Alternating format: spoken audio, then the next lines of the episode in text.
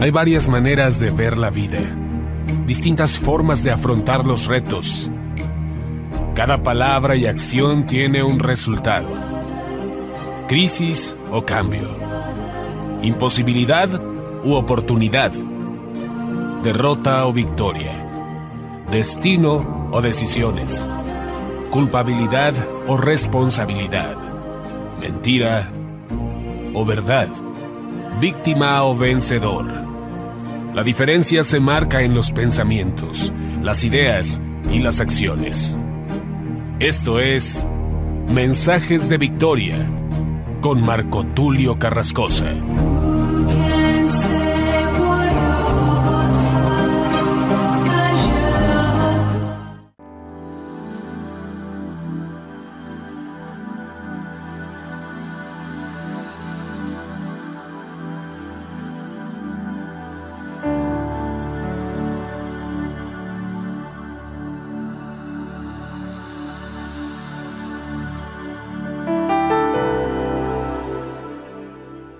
Bendiciones a todos.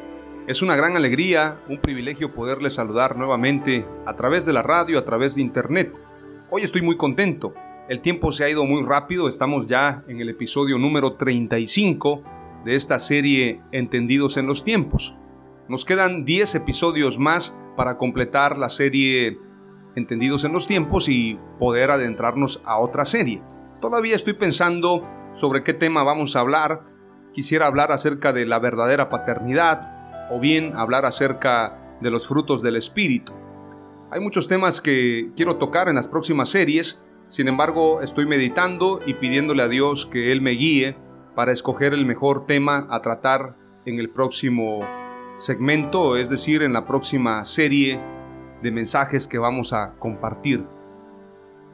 El episodio de hoy tiene un tema muy interesante ha sido tema de discusión para muchos movimientos religiosos, hablando de la post-reforma, posterior a la reforma, o bien en la reforma protestante, ya que este tema fue desarrollado en su tiempo por Juan Calvino o John Calvino. Y este personaje de la historia, muy reconocido, muy respetado, yo he dado frases de Juan Calvino, y creo que definitivamente son temas que deben profundizarse. Es el tema de la predestinación. ¿Existe la predestinación o no existe? ¿O cuál es la predestinación?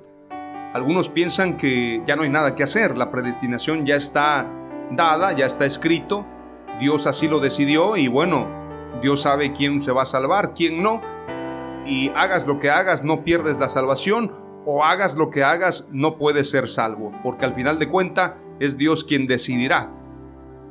De alguna manera, creo que si nosotros no profundizamos sobre este tema, vamos a tener muchas confusiones, vamos a tener muchos errores. Entonces tenemos que conocer este tema a la luz de la palabra y verdaderamente saber si existe y cómo existe la predestinación.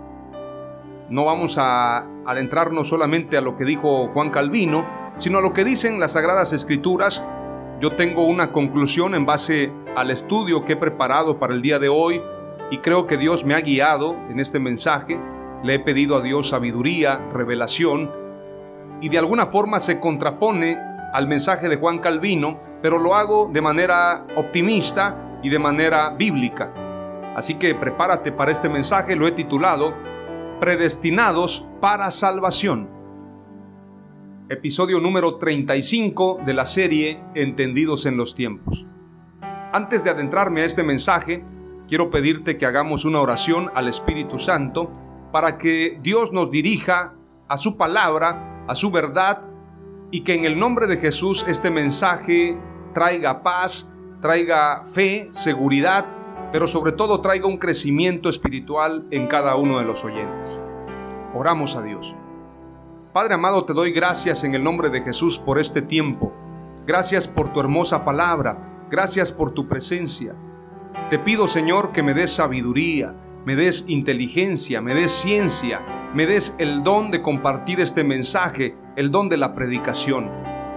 Y te pido que me lo des porque de alguna manera sé que lo que he logrado hasta el día de hoy ha sido importante, pero te pido Señor que podamos ir creciendo, que vayamos de gloria en gloria y de victoria en victoria. Concédeme ser un portavoz de tu mensaje, concédeme ser un mensajero de tu palabra, un predicador que anuncie buenas noticias, que anuncie el Evangelio íntegro, el Evangelio completo de tu palabra. En el nombre de Jesús te lo pido. Bendice a cada oyente, a cada hombre, a cada mujer que nos escucha a través de radio, a través de internet, a través de WhatsApp, a través de Facebook, YouTube, a través de cualquier plataforma. Te pido también que nos ensanches el territorio, que podamos llegar a miles y millones de personas en el nombre de Jesús.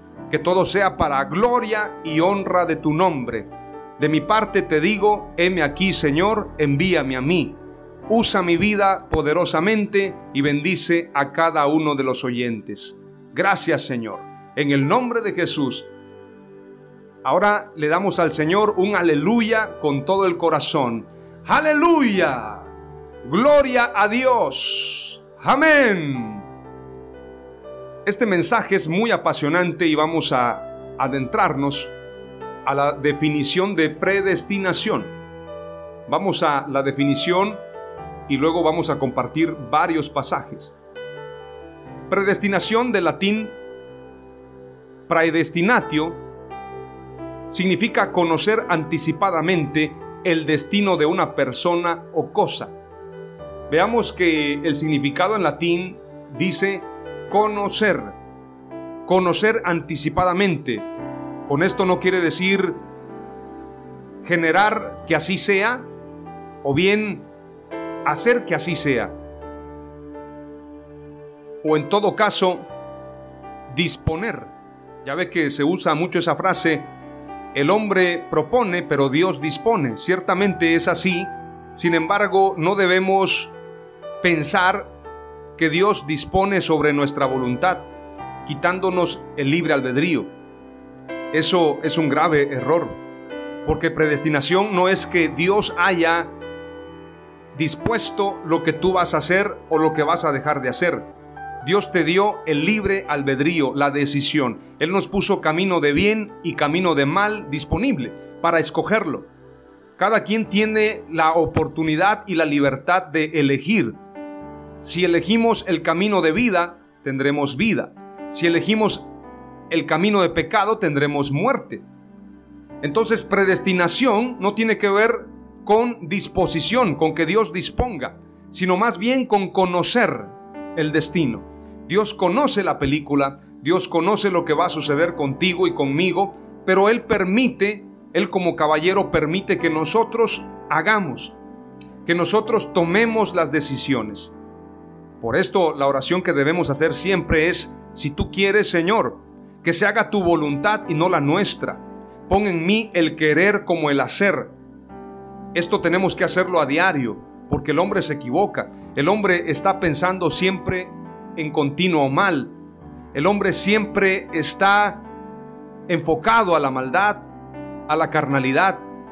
Sin embargo, si nosotros nos ponemos en la línea de Dios, en la voluntad de Dios, nuestro actuar será diferente. Veamos lo que dice más adelante esta definición. Dice, es una doctrina cristiana basada en numerosos textos bíblicos la cual afirma que Dios desde la eternidad, aquí dice, determinó lo que quiere hacer con cada una de sus criaturas, ordenando a unas para la vida eterna y a otras para condenación perpetua, de acuerdo al fin y condición para el que fueron creadas.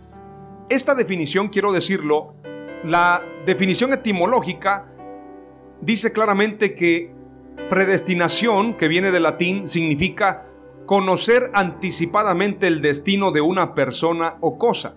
Sin embargo, en la definición de la doctrina cristiana de Juan Calvino, y tengo que mencionarlo, es una doctrina de Juan Calvino, no es una doctrina bíblica, porque los reformadores tuvieron su perspectiva. Mucha gente piensa que lo que dijo Lutero es completamente correcto, o lo que dijo Juan Calvino. Nosotros no nos debemos a hombres, sino a Dios directamente, y su palabra no es de privada interpretación, o dicho al revés, de interpretación privada. Es decir, su palabra no cambia, su palabra es así, su evangelio es eterno, y lo que Dios declara en su palabra es fiel y verdadero. Entonces, en esta definición, en esta doctrina cristiana, que yo quiero señalar que no estoy de acuerdo, y lo voy a hacer con pasajes bíblicos, porque en esta definición Dios determina lo que quiere hacer con cada una de sus criaturas, ordenando a unas para la vida eterna y a otras para la condenación perpetua. Es decir, estaríamos haciendo a un Dios enfocado, escucha bien, enfocado a salvar solamente a unos cuantos y condenar a otros. Es decir, estamos haciendo a un Dios que no nos da la oportunidad de salvarnos, porque si Él ya determinó, si Él dijo, ellos van a ser salvos y ellos se van a condenar, entonces ¿para qué vino Jesús a la cruz? La escritura dice claramente que Él no vino a este mundo para condenarlo, sino para que el mundo sea salvo por Él. Entonces, el pensar que Dios determinó para unos salvación y para otros condenación es un grave error. Es un gravísimo error que la iglesia tiene que identificar para desmarcarse de él. Sigamos leyendo esta definición. Dice, de acuerdo al fin y condición para el que fueron creadas. Se diferencia de otras interpretaciones como el determinismo o el libre albedrío. Es decir, en esta doctrina cristiana calvinista no existe libre albedrío porque ya Dios determinó lo que cada persona será. Vamos a seguir leyendo. En particular, la predestinación concierne a la decisión de Dios, que no hace nada injusto. Su voluntad es la regla suprema de toda justicia. Dios siendo bondad y justicia en su propia ley para sí mismo, es la ley de todas las leyes. Vamos a leer más adelante. Dice, el protestante Calvino es el autor más representativo de esta doctrina, por eso yo la llamaba doctrina calvinista. Las discusiones teológicas en el cristianismo tienen que ver con la relación entre la omnisciencia divina y el libre albedrío del ser humano, así como la relación entre la omnipotencia de Dios y el problema del mal y también con la relación entre la justicia y la misericordia en Dios. En algunos momentos de la historia ha tenido especial incidencia la cuestión sobre el valor de las obras humanas y la salvación. Es decir, si somos salvos por obras, si lo que yo haga determina mi salvación o solamente soy salvo por fe. Es decir, si yo soy salvo por gracia, no tengo que hacer nada y de alguna manera haga mucho o poco, si ya Dios me dio la salvación, prácticamente yo estoy del otro lado. Y en el caso de la persona que está condenada o fue determinada para condenación, aunque haga lo que haga, esa persona está condenada. Esto es lo que generó el debate hace muchos años, hace cientos de años. Por esto el debate sigue hasta el día de hoy. El calvinismo y predestinación tiene que ver con el pensamiento de Juan Calvino.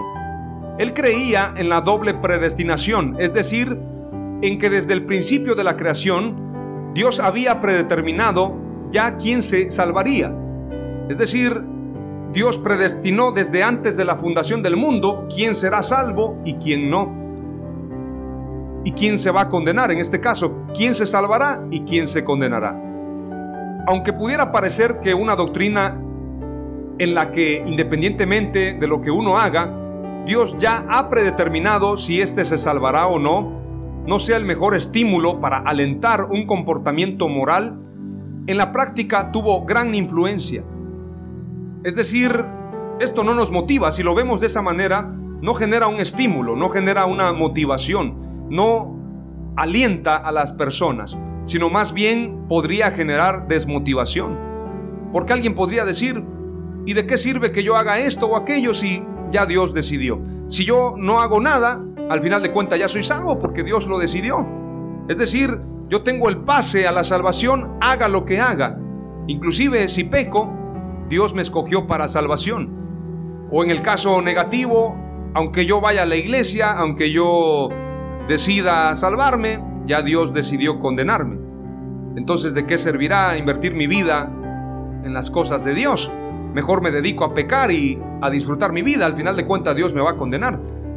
Este pensamiento no generó motivación, no generó aliento. Sin embargo, en la práctica tuvo gran influencia, dice esta definición. Esto lo explica puesto que obrar y vivir en el temor de Dios se interpreta como síntoma de que se es uno de los pocos elegidos. Es decir, si tú haces cosas buenas, fuiste elegido para hacer cosas buenas. Es decir, en aquel tiempo identificaban de una manera muy liviana, si una persona hacía lo bueno, entonces estaba predestinado para salvación. Si hacía lo malo, decían, esa persona fue preparada para condenación. No se daban a la tarea de analizar más a profundidad si la persona había tenido un contexto familiar complicado. Ya ve que hay gente que aprendió a matar porque creció en un ambiente de narcotráfico. O bien, en el caso de un hombre machista que maltrata a su familia, tal vez creció en un ambiente así. Como decía en una ocasión un actor y también conferencista muy reconocido en México y en Latinoamérica, Marco Antonio Regil. Y él contaba que cuando vio a su padre, no como su padre, sino como un niño que fue víctima de violencia, él le tuvo compasión. Y él pensó, si mi padre me maltrató y le hizo tantas cosas a mi madre, seguramente fue porque también él sufrió maltrato.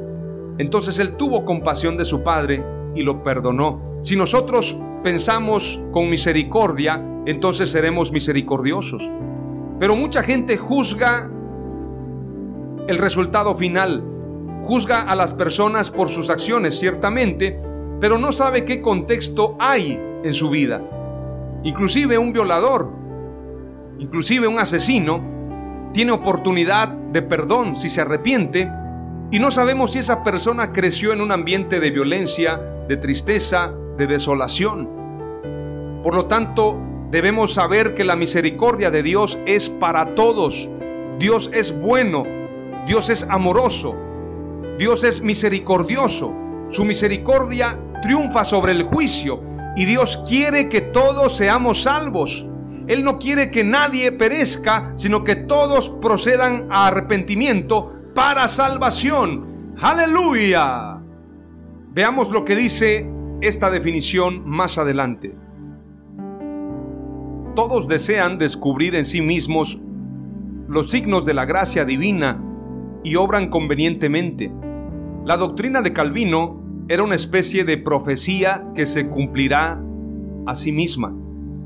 O bien, una profecía que ya está señalada, una profecía que tiene cumplimiento en sí misma porque lo que Dios declara así será.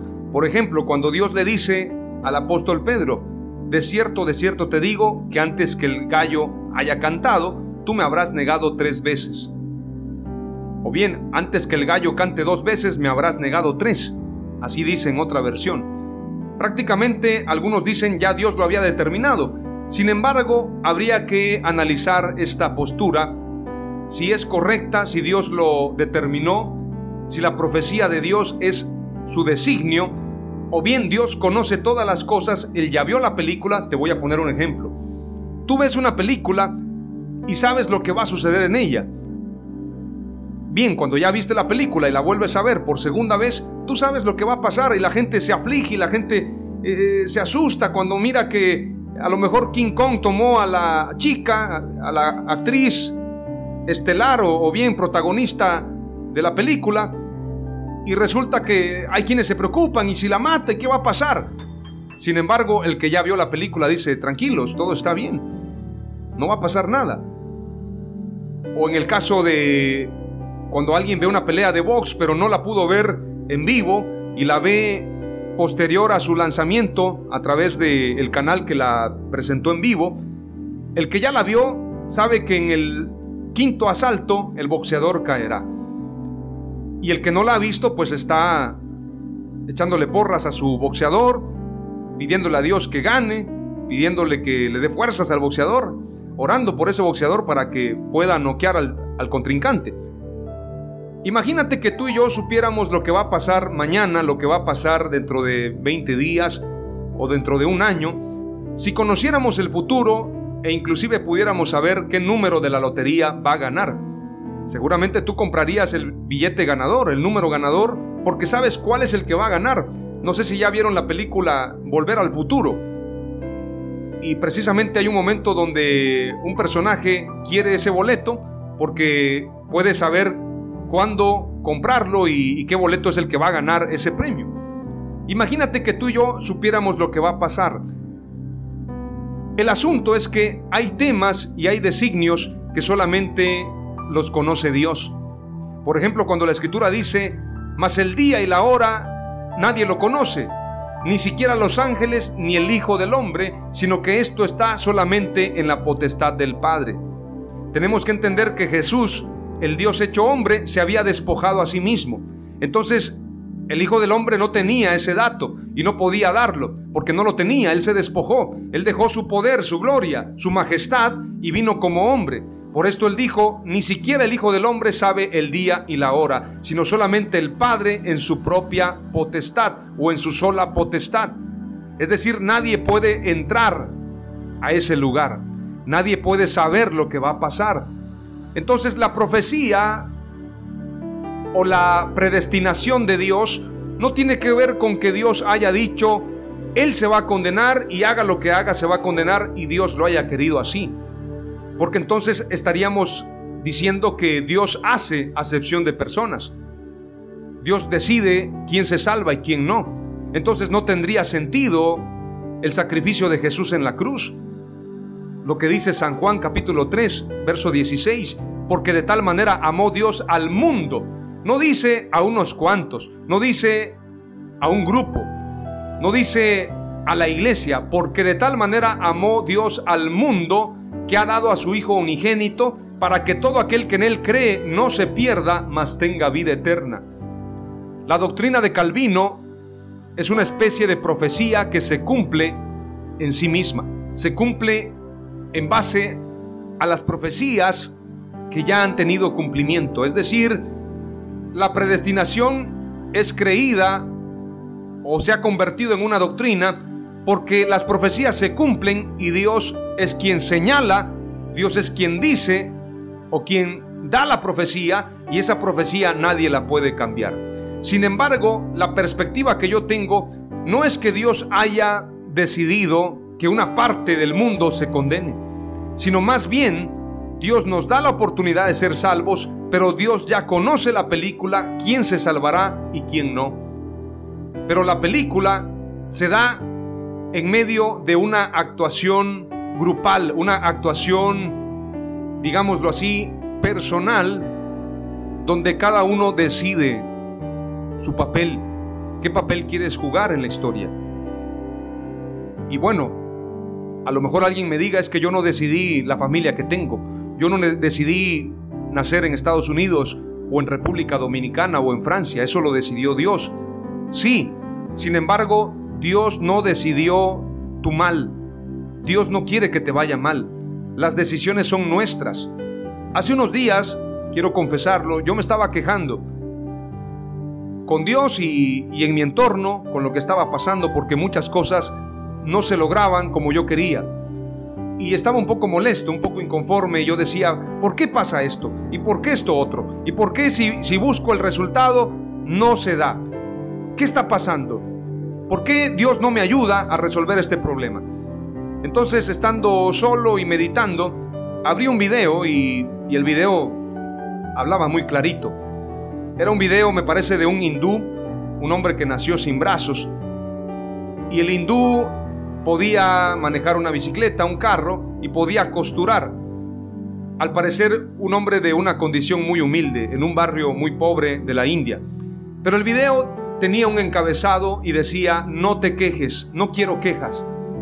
Entendí claramente que el mensaje venía de Dios. Nosotros tenemos salud, tenemos vida, tenemos el oxígeno, tenemos la vista, estamos completos, tenemos todo. Tenemos tiempo, tenemos recursos. Y hay veces que nos quejamos porque algo no salió bien, porque tal vez el fruto de nuestro trabajo pareciera no llegar. Nos quejamos porque alguien está siendo injusto con nosotros. Sin embargo, yo quiero decirte, en la película tú decides qué papel quieres jugar. ¿Quieres ser un buen actor, alguien que haga un buen papel o quieres ser el villano? Dios nos ha dado la oportunidad de escribir nuestro destino en base a nuestras acciones en base a nuestro pensamiento, en base a nuestras decisiones, en base a nuestro libre albedrío. Hace algunos años un amigo, en medio de una crisis que yo tenía, en el año 2005 pasé por una prueba difícil, familiar y a la vez también por una prueba personal. Y un amigo me dio un consejo y me dijo, bienvenido a tu película, bienvenido a tu mejor película, tú eres el actor principal y todo esto es el escenario. Prepárate para ser el mejor actor. Yo me propuse ser el mejor. Me propuse pensar que todo lo que había pasado en mi vida tenía que valer la pena. Tenía que aprovecharlo al máximo. En lugar de quejarme, trabajar, esforzarme. Esto pasó en 2005 y logré superar muchos retos y desafíos. Hoy estamos en 2021, han pasado muchos años. Y hay veces todavía que yo me siento frustrado porque tal vez yo quisiera estar en otro nivel, en otros lugares, y tal vez esa misma frustración puede ser la tuya. Sin embargo, yo quiero decirte, hasta aquí Dios nos ha ayudado, hasta aquí Dios ha sido bueno, hasta aquí Dios ha sido misericordioso, y todo lo que tenemos es para nuestro bien. Aún aquellas puertas que se cerraron, aún la gente que te ha dicho que no, aún el proceso que has vivido ha sido para tu bien, porque pensamientos de bien y no de mal tiene el Señor para darte el fin que tú esperas. Aleluya. Así que cada proceso, cada evento tiene un propósito. Dios está preparándote para llevarte a un lugar muy especial, a un lugar de victoria. Entonces la predestinación no tenemos que entenderla para mal quiero leerte algunos pasajes para luego irte compartiendo algunas palabras clave. Vayamos a lo que dice Hebreos capítulo 2, verso 1 al verso 4. Una salvación tan grande. Por tanto, es necesario que con más diligencia atendamos a las cosas que hemos oído, no sea que nos deslicemos, porque si la palabra dicha por medio de los ángeles fue firme, y toda transgresión y desobediencia recibió justa retribución, ¿cómo escaparemos nosotros si descuidamos una salvación tan grande, la cual, habiendo sido anunciada primeramente por el Señor, nos fue confirmada por los que oyeron, testificando Dios juntamente con ellos, con señales y prodigios y diversos milagros, y repartimientos del Espíritu Santo según su voluntad este pasaje dice, es necesario que con más diligencia atendamos a la palabra de Dios que hemos oído, no sea que nos deslicemos. Hay que atender lo que la palabra de Dios dice, hay que atender la predicación, hay que atender el llamado de Dios, porque si aún los ángeles recibieron la palabra y la palabra que ellos declararon dice, porque si la palabra dicha por medio de los ángeles fue firme, y toda transgresión y desobediencia recibió justa retribución. Recordemos lo que pasó en Sodoma y Gomorra, lo que pasó en el diluvio. Toda palabra que dieron los ángeles tuvo cumplimiento. Y toda transgresión y desobediencia recibió justa retribución. ¿Cómo escaparemos nosotros si descuidamos una salvación tan grande? la cual habiendo sido anunciada primeramente por el Señor, nos fue confirmada por los que oyeron. Es decir, no debemos descuidar esta salvación tan grande. No debemos nosotros tomar las cosas con liviandad. Tenemos que ser diligentes. No debemos descuidar esta salvación tan grande. Cuentan una historia de un jovencito que se encontró un diamante. Y cuando se encontró el diamante, iba en un barco, por cierto, y entonces estaba celebrando que se había encontrado el diamante con el que iba a cambiar su vida. Y el jovencito tiraba el diamante y decía, wow, soy millonario, soy millonario y voy a cambiar mi vida. Un hombre sabio le dijo, deja de tirar ese diamante al aire porque puedes perderlo.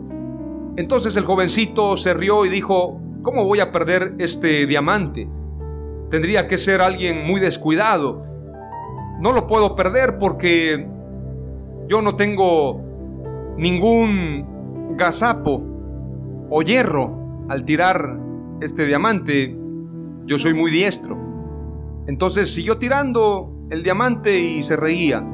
De repente vuelve a tirar el diamante hacia arriba, pero pasa un ave cerca del diamante y pasa golpeándolo y el diamante se va hacia el mar y aunque el jovencito se lanzó a querer recuperarlo, lo perdió. De alguna manera estoy usando una imagen, una parábola, un ejemplo. Muchos tienen la salvación o tenemos la salvación, pero muchas veces cometemos el grave error de confiarnos. El hecho de que tengamos el Espíritu Santo en nosotros, que tengamos a Dios, que tengamos su presencia, no nos da el derecho a confiarnos. La escritura misma dice, el que crea estar firme, mire que no caiga. Debemos tener confianza en Dios, pero no abusar de esa confianza. El apóstol Pedro declaró, Señor, yo voy a ir a la muerte por ti si es necesario, daré mi vida por ti. Y el Señor le dijo, no, antes que el gallo cante, dos veces me habrás negado tres veces, porque el Señor ya conoce lo que va a pasar y muchas veces con nuestros propios dichos somos tentados debemos de cuidar nuestras palabras, porque el tentador escucha. Si tú declaras, yo estoy dispuesto a hacer esto o aquello, el enemigo lo escucha y algunos teólogos dicen que el enemigo pide permiso para tentarnos. Por esto la escritura dice cuando oramos el Padre nuestro, no nos metas en ninguna tentación, mas líbranos del mal. Tenemos que orar a Dios que no seamos tentados, que no seamos metidos en tentación, más bien que seamos librados de todo mal. Así como el jovencito perdió el diamante, podríamos perder la salvación. Y esto es lo que dice Hebreos capítulo 2. ¿Cómo escaparemos nosotros si descuidamos una salvación tan grande? Veamos lo que dice Judas capítulo 1, verso 5 al verso 10. Este pasaje ya lo había compartido antes y ahora quiero recordártelo. Mas quiero recordaros, ya que una vez lo habéis sabido, que el Señor, habiendo salvado al pueblo sacándolo de Egipto, después destruyó a los que no creyeron, y a los ángeles que no guardaron su dignidad, sino que abandonaron su propia morada, los ha guardado bajo oscuridad, en prisiones eternas para el juicio del gran día. Como Sodoma y Gomorra y las ciudades vecinas, las cuales de la misma manera que aquellos, habiendo fornicado, dicho sea de paso, yo tengo la creencia en base a lo que dice este texto y lo que dice la escritura en el libro de Génesis, lo que dice el libro de Job, yo tengo la creencia de que los gigantes, los hombres de renombre, como los llama la Biblia, fueron creados a partir de una mezcla, de una fusión entre ángeles caídos y las hijas de los hombres. ¿Por qué? Porque este pasaje dice claramente, Dice, como Sodoma y Gomorra y las ciudades vecinas, las cuales de la misma manera que aquellos, si antes habló de los ángeles que perdieron su dignidad, aquí está hablando de un suceso inédito. Habiendo fornicado e ido en pos de vicios contra naturaleza, fueron puestas, por ejemplo, sufriendo el castigo del fuego eterno. La escritura dice que los hijos de Dios, viendo que las hijas de los hombres eran hermosas, tomaron mujeres para sí y de esta fusión o de esta relación sexual, de esta relación íntima, nacieron los gigantes. ¿Por qué pienso que los hijos de Dios en este pasaje de Génesis se refiere a los ángeles? Precisamente porque en el libro de Job dice, y viniendo los hijos de Dios y entre ellos también Satanás, el Señor le dijo a Satanás, ¿no has considerado a mi siervo Job? Dice la escritura, los hijos de Dios. Por lo tanto, en base a lo que dice Génesis, los hijos de Dios son los ángeles. y a ninguno de los ángeles le dio el privilegio de ser llamado hijo de Dios, o bien darle un nombre tan excelso como el nombre de Jesús. Esto lo dice también la escritura, voy a leerte el pasaje. Hebreos también, habiendo leído Hebreos 12, ahora leo Hebreos 1, dice, Dios habiendo hablado muchas veces y de muchas maneras en otro tiempo a los padres por los profetas, en estos postreros días nos ha hablado por el Hijo, a quien constituyó heredero de todo y por quien asimismo hizo el universo, el cual siendo el resplandor de su gloria y la imagen misma de su sustancia, y quien sustenta todas las cosas con la palabra de su poder, habiendo efectuado la purificación de nuestros pecados por medio de sí mismo, se sentó a la diestra de la majestad en las alturas, hecho tanto superior a los ángeles cuanto heredó más excelente nombre que ellos, el nombre de Jesús. Porque ¿a cuál de los ángeles dijo Dios jamás, mi hijo eres tú? Yo te he engendrado hoy y otra vez yo seré a él padre y él me será a mí hijo. Prácticamente ¿a cuál de los ángeles? A ninguno. Esto es solamente para Jesús. Esto es Jesús, el Dios hecho hombre. Lo que quiero decirte es que cuando la escritura habla de los hijos de Dios, no me quiero desviar del tema, solamente hice un paréntesis. Cuando habla de los hijos de Dios está hablando de los ángeles. Y en este pasaje dice, como Sodoma y Gomorra y las ciudades vecinas, las cuales de la misma manera que aquellos, está hablando de los ángeles, habiendo fornicado e ido en pos de vicios contra naturaleza, fueron puestas por ejemplo sufriendo el castigo del fuego eterno. No obstante, de la misma manera también estos soñadores mancillan la carne, rechazan la autoridad y blasfeman de las potestades superiores. Pero cuando el arcángel Miguel contendía con el diablo, disputando con él por el cuerpo de Moisés, no se atrevió a proferir juicio de maldición contra él, sino que dijo, el Señor te reprenda. Pero estos blasfeman de cuantas cosas no conocen, y en las que por naturaleza conocen, se corrompen como animales irracionales. En este pasaje, y si lo complementamos con lo que dice el apóstol Pedro, en la segunda carta de Pedro, la segunda carta universal en el capítulo 2, verso 1 en adelante, vamos a hacer una concordancia con estos pasajes y vamos a tener la revelación de tener más cuidado en cuanto a nuestra salvación. Porque si los ángeles que pecaron contra Dios tuvieron una retribución, al igual la gente de Sodoma y Gomorra, al igual la gente de la creación en los días de Noé o en la época de Noé. En este sentido, veamos lo que dice también la escritura. Vamos a leer desde el versículo 1. Pero hubo también falsos profetas entre el pueblo, como habrá entre vosotros falsos maestros, que introducirán encubiertamente herejías destructoras, y aún negarán al Señor que los rescató, atrayendo sobre sí mismos destrucción repentina y muchos seguirán sus disoluciones, por causa de los cuales el camino de la verdad será blasfemado. Y por avaricia harán mercadería de vosotros con palabras fingidas, sobre los tales ya de largo tiempo la condenación no se tarda y su perdición no se duerme.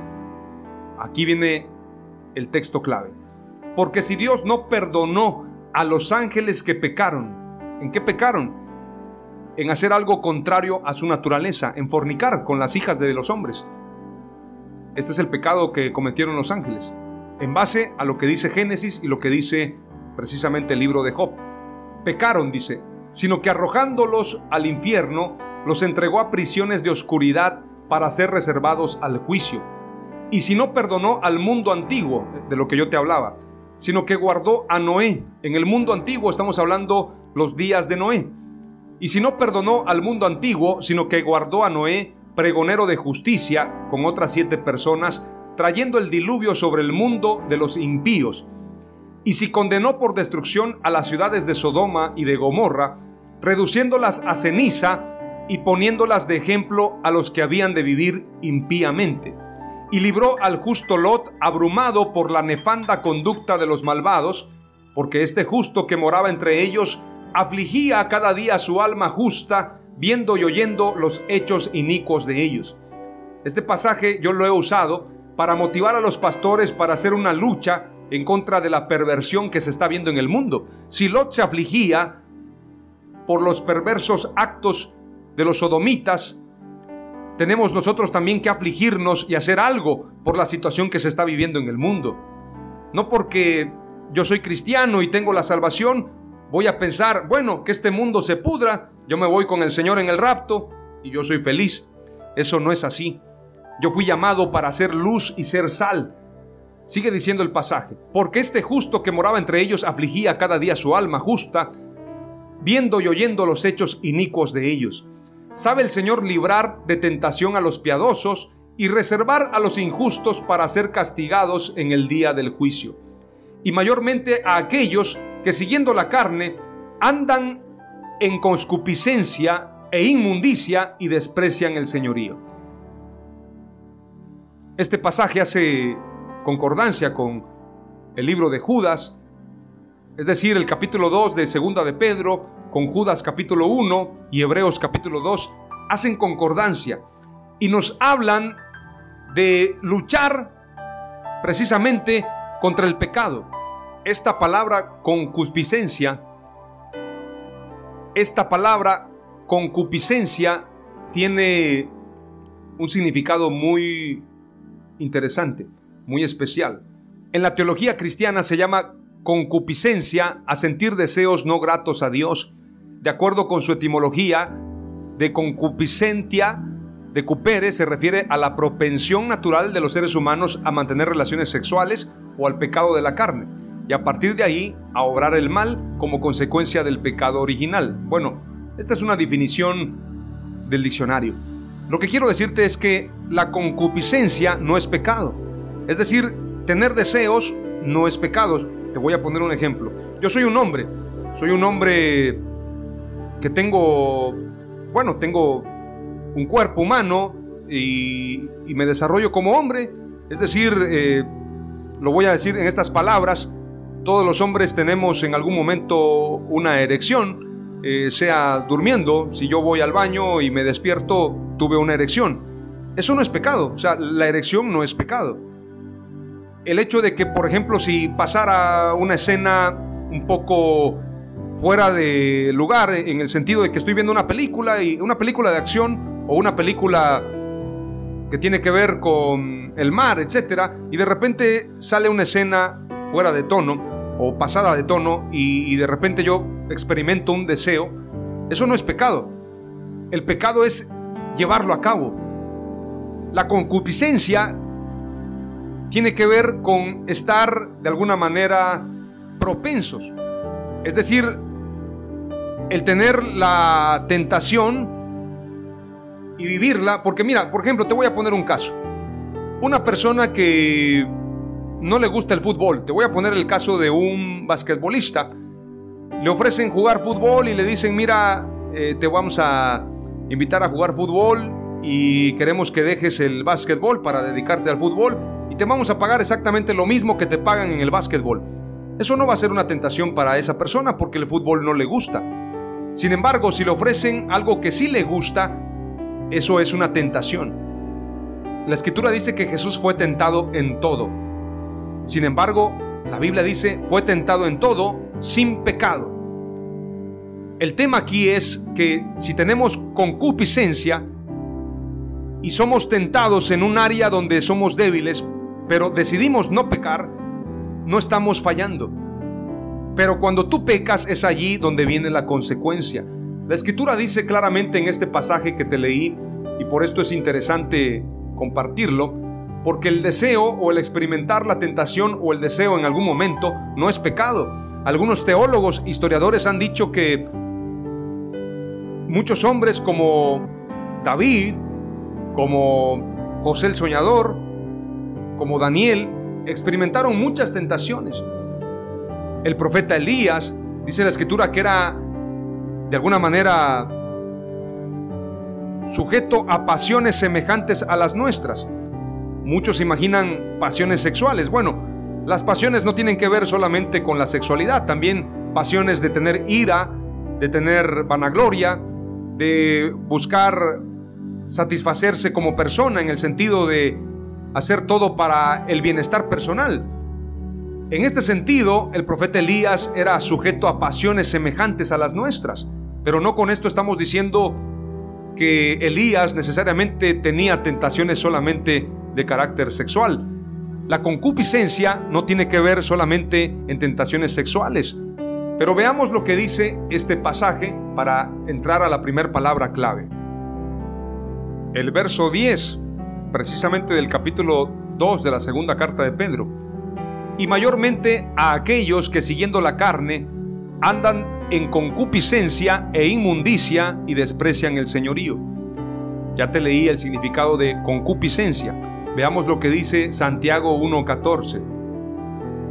Pero cada uno es tentado cuando de su propia concupiscencia es atraído y cebado, dice este, esta versión, o bien es atraído y seducido. El verso 15 dice lo siguiente en el capítulo 1 de Santiago. Después cuando la pasión ha concebido da a luz el pecado y cuando el pecado es consumado engendra la muerte. Entonces entendemos que la concupiscencia es precisamente el deseo, el estar de alguna manera propensos a caer. Y por esto la concupiscencia es personal, es individual. Cada quien tiene diferentes debilidades. Sin embargo, Dios es misericordioso y no nos pondrá tentación que no podamos soportar. Por lo tanto, Dios no quiere que pequemos. O sea, aunque somos tentados, Dios nos pondrá la salida. Por lo tanto, la predestinación es para salvación, no para pecar, no para muerte. La persona fue tentada para que tuviera la oportunidad de escoger lo bueno, para que verdaderamente fuéramos perfeccionados. Cuando Dios crea a Adán y a Eva, les pone todo un mar de posibilidades, todas las oportunidades, el árbol de la vida y el árbol de la ciencia del bien y del mal. Ellos tenían que escoger, allí está fundamentado el libre albedrío. Sin embargo, la escritura dice que el cordero que fue inmolado antes de la fundación del mundo o desde la fundación del mundo, dice otra versión, nos quiere dar a entender que Dios sabía que la humanidad fallaría y por eso preparó el cordero, por eso preparó la expiación. Pero no con esto estamos diciendo que Dios nos puso para pecar y para equivocarnos. El hombre debió de haber tomado el árbol de la vida, pero se equivocó. Su libre albedrío lo llevó a pecar, lo llevó a equivocarse. Entonces tenemos la oportunidad de ser salvos y no de ser condenados. Voy a seguir avanzando. Hay otro pasaje que dice que Dios no nos tienta. En esta versión de Santiago capítulo 1 verso 13 al 15 dice, que nadie diga cuando es tentado, soy tentado por Dios. Es decir, por ejemplo, Facundo Cabral dice que Adán fue un héroe porque en realidad Adán nos dio la libertad de escoger. Dios le puso el árbol de la ciencia del bien y del mal para que Adán lo comiera. Dios no puso la tentación para que el hombre se equivocara, porque lo dice Santiago, que nadie diga cuando es tentado soy tentado por Dios, porque Dios no puede ser tentado por el mal y él mismo no tienta a nadie, sino que cada uno es tentado cuando es llevado y seducido por su propia concupiscencia, o bien en esta versión dice por su propia pasión. Después, cuando la pasión ha concebido, da a luz el pecado y cuando el pecado es consumado, engendra la muerte. Entonces vamos a adentrarnos a la primera palabra clave y te voy a leer algunos versos. Efesios 2.13 dice, pero ahora en Cristo Jesús vosotros que en otro tiempo estabais lejos, habéis sido acercados por la sangre de Cristo. Efesios 2.15, aboliendo en su carne la enemistad, la ley de los mandamientos expresados en ordenanzas, para crear en sí mismo de los dos un nuevo hombre, estableciendo así la paz. Esto es el propósito de Dios, la salvación. Efesios 4.1. Yo pues prisionero del Señor os ruego que viváis de una manera digna de la vocación con que habéis sido llamados. Colosenses 3.10. Y os habéis vestido del nuevo hombre, el cual se va renovando hacia un verdadero conocimiento, conforme a la imagen de aquel que lo creó. Fuimos creados a imagen de Dios, fuimos creados para buenas obras. Segunda de Timoteo 2.21 por tanto, si alguno se limpia de estas cosas, será un vaso para honra, santificado, útil para el Señor, preparado para toda buena obra. Y Tito 2.14 dice, leamos lo que dice este pasaje, quien se dio a sí mismo por nosotros para redimirnos de toda iniquidad y purificar para así un pueblo para posesión suya, celoso de buenas obras. Te voy a leer ahora lo que dice Efesios capítulo 2 para darte de una vez dos palabras clave.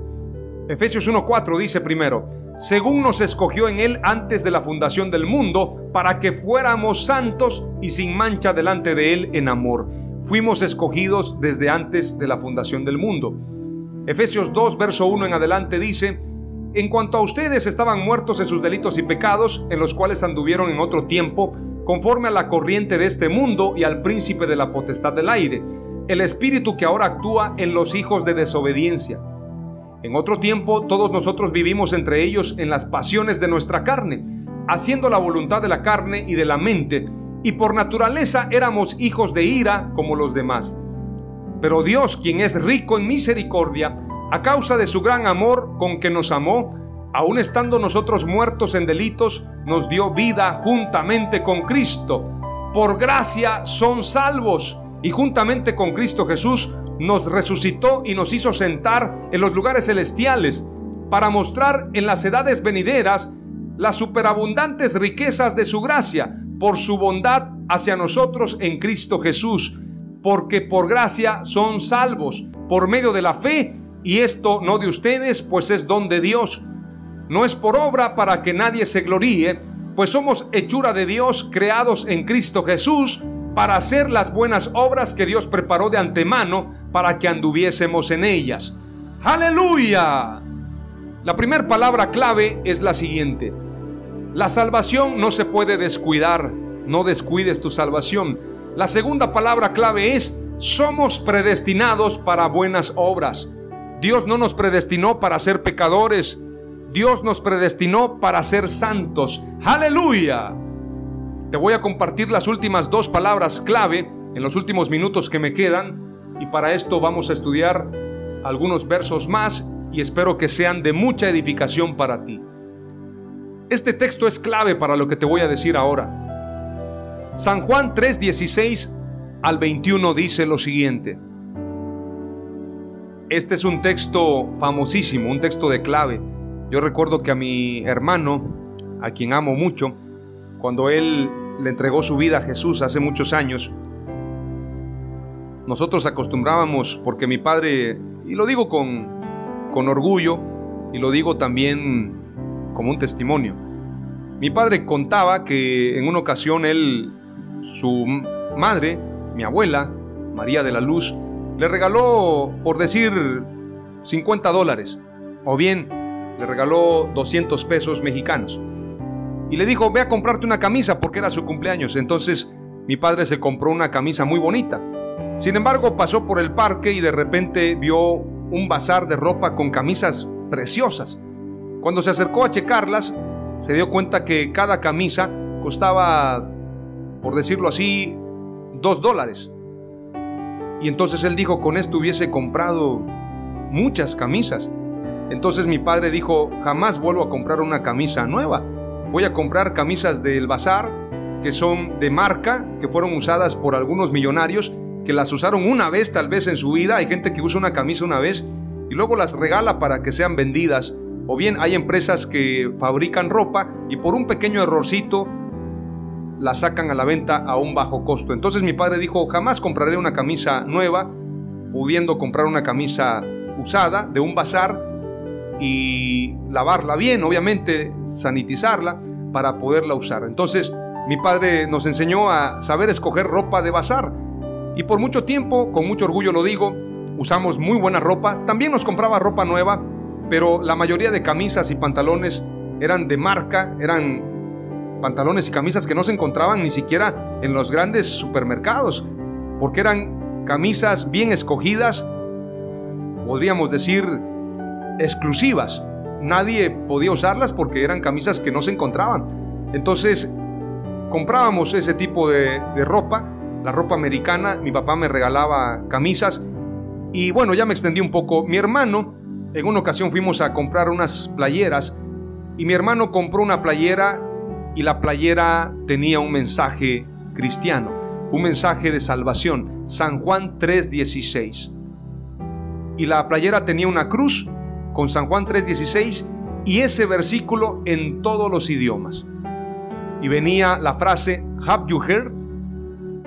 Prácticamente era como una pregunta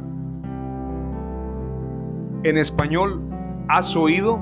Have you heard? ¿Has oído? Decía la playera y tenía una cruz y la traducción de San Juan 3:16 en todos los idiomas.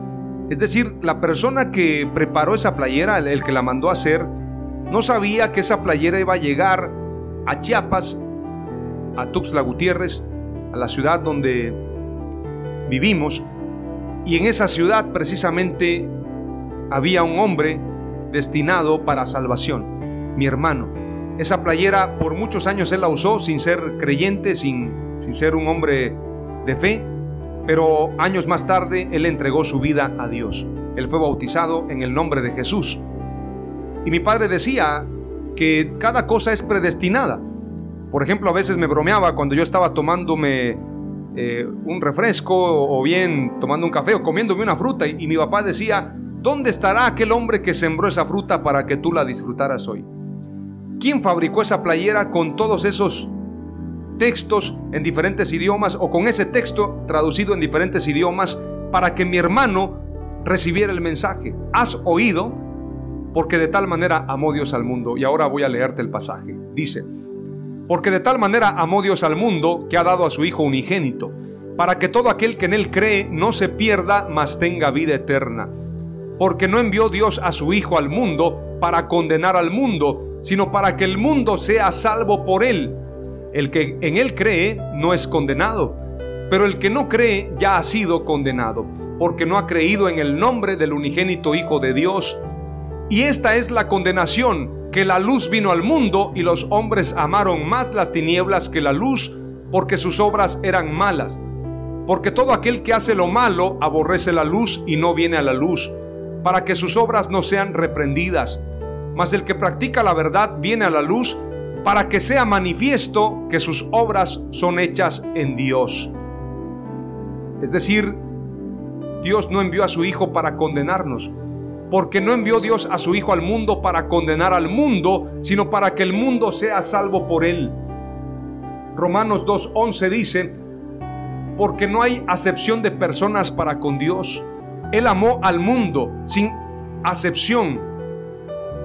Es decir, Dios no elige a uno y excluye al otro. A todos amó por igual. Entonces, Dios no hace acepción de personas y Hechos 10:34 dice, en verdad comprendo que Dios no hace acepción de personas. Romanos 10:12 también lo declara. Dice, porque no hay diferencia entre justo y griego, pues el mismo que es Señor de todos es rico para con todos los que le invocan. Aleluya.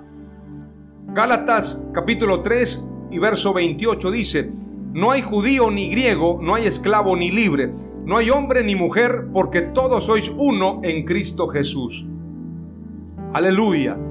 Otro pasaje dice en Romanos capítulo 3 y verso 30 porque Dios es uno y Él justificará por la fe a los de la circuncisión y por medio de la fe también a los de la incircuncisión. Luego por la fe invalidamos la ley en ninguna manera, sino que confirmamos la ley. Dios es misericordioso y Él reconcilia a judíos y griegos, a toda la humanidad con Dios. Él no hace acepción de personas. La palabra clave número 3 es la siguiente. La salvación es para todos sin excepción de nadie. Aleluya. Y la última palabra clave tiene que ver con el deseo de Dios para nosotros. Juan 3:17 dice, porque no envió Dios a su Hijo al mundo para condenar al mundo, sino para que el mundo sea salvo por él. Juan 8:11 dice lo siguiente, cuando la mujer iba a ser apedreada, dice, y ella respondió, ninguno, Señor. ¿Dónde están los que te condenan? No hay ninguno. Entonces Jesús le dijo, yo tampoco te condeno, vete, desde ahora no peques más. yo no te condeno, yo no vine a condenarte. Juan 8:15 dice, vosotros juzgáis según la carne, yo no juzgo a nadie. Segunda de Pedro capítulo 3 verso 9. El Señor no tardará su promesa como algunos la tienen por tardanza, sino que es paciente para con nosotros, no queriendo que ninguno perezca, sino que todos vengan al arrepentimiento. Él no quiere que perezcamos. Isaías 30, 18. Por tanto el Señor espera para tener piedad de vosotros, y por eso se levantará para tener compasión de vosotros. Porque el Señor es un Dios de justicia, cuán bienaventurados son todos los que en Él esperan. Ezequiel 33:11. Diles, vivo yo, declara el Señor Dios, que no me complazco en la muerte del impío, sino en que el impío se aparte de su camino y viva. Volveos, volveos de vuestros malos caminos, porque habéis de morir, oh casa de Israel. Y el último pasaje dice, Jeremías 29:11, porque yo sé los pensamientos que tengo acerca de vosotros, dice Jehová, pensamientos de paz y no de mal, para daros el fin que esperáis. Voy a leer un pasaje más. Segunda de Pedro 1.4 dice, por medio de las cuales nos ha concedido sus preciosas y maravillosas promesas, a fin de que por ellas lleguéis a ser partícipes de la naturaleza divina, habiendo escapado de la corrupción que hay en el mundo por causa de la concupiscencia. Es decir, Dios nos preparó preciosas promesas para que seamos partícipes de la vida eterna. Dios nos preparó y tenemos que huir y escapar de la corrupción y de los malos deseos. La palabra clave número cuatro es, la predestinación es para salvación y no para condenación. O dicho de otra manera, la predestinación no es para condenación, sino para salvación. Aleluya. Las cuatro palabras claves son las siguientes. La salvación no se puede descuidar. Somos predestinados para buenas obras. La salvación es para todos sin excepción de nadie. Y la predestinación no es para condenación, sino para salvación. Aleluya. Gracias Señor Jesús. Amén.